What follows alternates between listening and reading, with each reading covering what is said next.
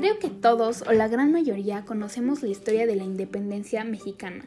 Comienza con el grito de Dolores y después de una larga lucha de 11 años concluye en 1821. Y al hablar de ella siempre nos platican de los grandes personajes como Hidalgo, Morelos y Guerrero, quienes hicieron posible la victoria. Pero ¿y qué pasó con la gente que vivía en esta nueva república, cómo vivían los mexicanos después de finalizar la guerra de independencia. De eso hablaremos hoy en mi podcast llamado ¿Y qué pasó después? Soy Carla Wong y espero que les guste. La Guerra de Independencia Mexicana es un evento muy importante que debemos de reconocer, pues sin ella México y muchos otros países latinoamericanos no existirían. Pero también debemos de ser conscientes de que el proceso de estabilización después de la guerra no fue algo sencillo ni mucho menos rápido. Para que México lograra formarse como una nación sustentable e independiente, no solo política, sino también económica y, y culturalmente, se necesitaron cerca de 70 años más e independientemente después de la guerra, en realidad el país estaba muy mal, en muy malas condiciones. Lo más evidente eran los estragos que ésta había dejado a lo largo de todo el país. Era posible encontrarse con familias que perdieron a sus seres queridos, construcciones destruidas o abandonadas, productos de las municiones empleadas, pueblos que quedaron completamente deshabitados e incluso antiguas zonas de batalla con cuerpos de soldados, de soldados caídos, las cuales obviamente produjeron graves enfermedades infecciosas. Además, el tener un campo poco productivo y una industria muy dañada y aún controlada por empresas españolas ocasionó que los primeros años de México independiente fueran realmente oscuros para la población, el poco empleo y la productividad. El poco empleo y la productividad del país ocasionó que los niveles de inseguridad se dispararan y comenzaran a surgir los famosos bandidos. Se dedicaban al robo de mercancías en rutas peligrosas a lo largo del territorio. Y por si fuera poco, a pesar de que uno de los objetivos de la guerra de independencia era lograr igualdad entre todos los habitantes sin importar su lugar de nacimiento o familia originaria, México heredó de la Nueva España una terrible desigualdad social que lamentablemente aún persiste hasta nuestros días. Las clases bajas y las altas están muy marcadas y diferenciadas, incluso por el color de piel, el idioma y la vestimenta. Como mencionan varios los relatos de la época en el desarrollo urbano de las ciudades, las clases sociales también se vieron bastante diferenciadas. Carl Christian relató que cuando llegó a la Ciudad de México por primera vez, en los alrededores no pudo ver más que desperdicios, carnoñas de animales y escombros de producciones que se apinaban a, a la entrada de las calles donde, como dice con sus propias palabras, habitaban vagabundos semidesnudos, mientras que como se documenta en otros relatos, al llegar al centro de la ciudad había un cambio radical notable con, interés, con interesantes construcciones, hermosas arboledas y preciosos caminos para andar o incluso navegar como el famoso Canal de la Vida. Esto nos muestra que mientras la clase baja se asentó en los alrededores, la clase alta radicaba en el centro de la ciudad.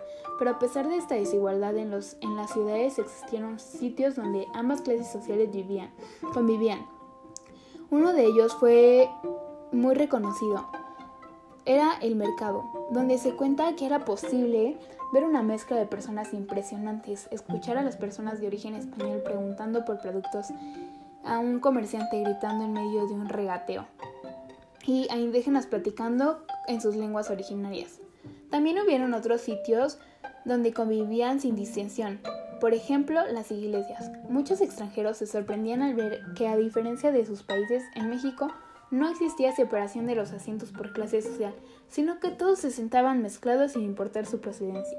Y ya que hablamos de la iglesia, es importante mencionar que México, México independientemente después de la guerra no fue un país laico, sino que tuvo una única religión oficial y era el catolicismo, lo cual influyó mucho en el estilo de vida de los mexicanos. Eh, desde luego no podemos generalizar porque siempre pudo haber, pueden haber excepciones, pero de manera general la población tenía la rutina de asistir a misa por las mañanas y después realizar sus actividades durante el resto del día. Además, si un carruaje de la iglesia o una figura importante de la misma transitaba por las calles, todos tenían la obligación de guardar silencio, quitarse los sombreros y en, y en ocasiones arrodillarse, hasta que el mismo terminaba de pasar enfrente de ellos. Y muchas veces habían personas junto al vehículo que se encargaban de hacer respetar estas reglas. Después, desde luego, las iglesias anunciaban la hora con sus, con sus campanarios, Definieron muchos de los días oficiales de descanso, entre otras cosas. Entre todos los problemas que había, la gente aún así encontraba maneras de entretenerse y pasar un buen rato. No todo eran misas, trabajos, no, era, no todo eran misas y trabajos. Durante las tardes o las noches muchas personas acostumbraron a asistir al teatro o a otros eventos donde solían pasar el rato, como corridas de toros. Desde luego también era común asistir a las pulquerías y además sitios similares. Es curioso, pero varios relatos indican que los mexicanos de esa época no acostumbraron a hacer reuniones en, las en, la, en la casa con pocas personas, sino que solían reunirse en grupos bastante grandes como en los sitios que mencioné hace un momento, o bien en eventos que eran de gran importancia, como los días feriados. Esta forma de, esta forma de agrupación a gran escala era la manera más común de socializar. En pocas palabras, las personas continuaron con su, con su vida diaria como pudieron. Independientemente de formar parte de una nueva nación, la gente también se enfrentó durante muchos años a las interminables batallas por el poder político. Constantemente se generaban enfrentamientos entre ciudades bandos políticos e incluso aparecieron diferentes levantamientos armados a lo largo del país, intentando tomar el control territorial de los cuales la población en general tenía que huir y resguardarse donde pudieran, y muchas otras razones.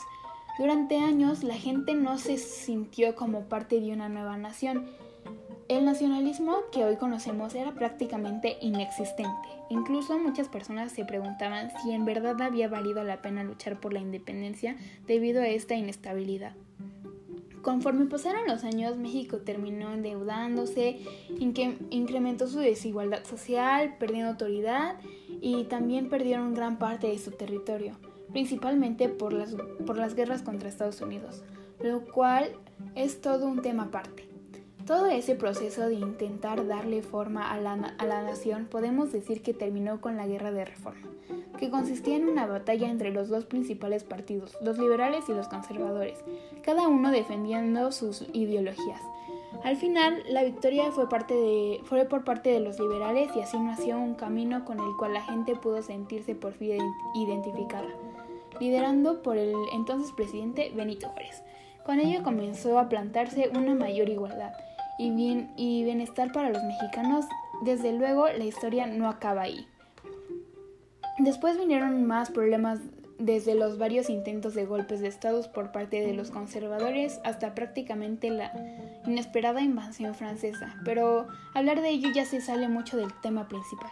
Así que esto es todo por el podcast. Espero que, les, que lo hayan disfrutado y hayan aprendido un poco más sobre la historia mexicana. Gracias por su atención y adiós.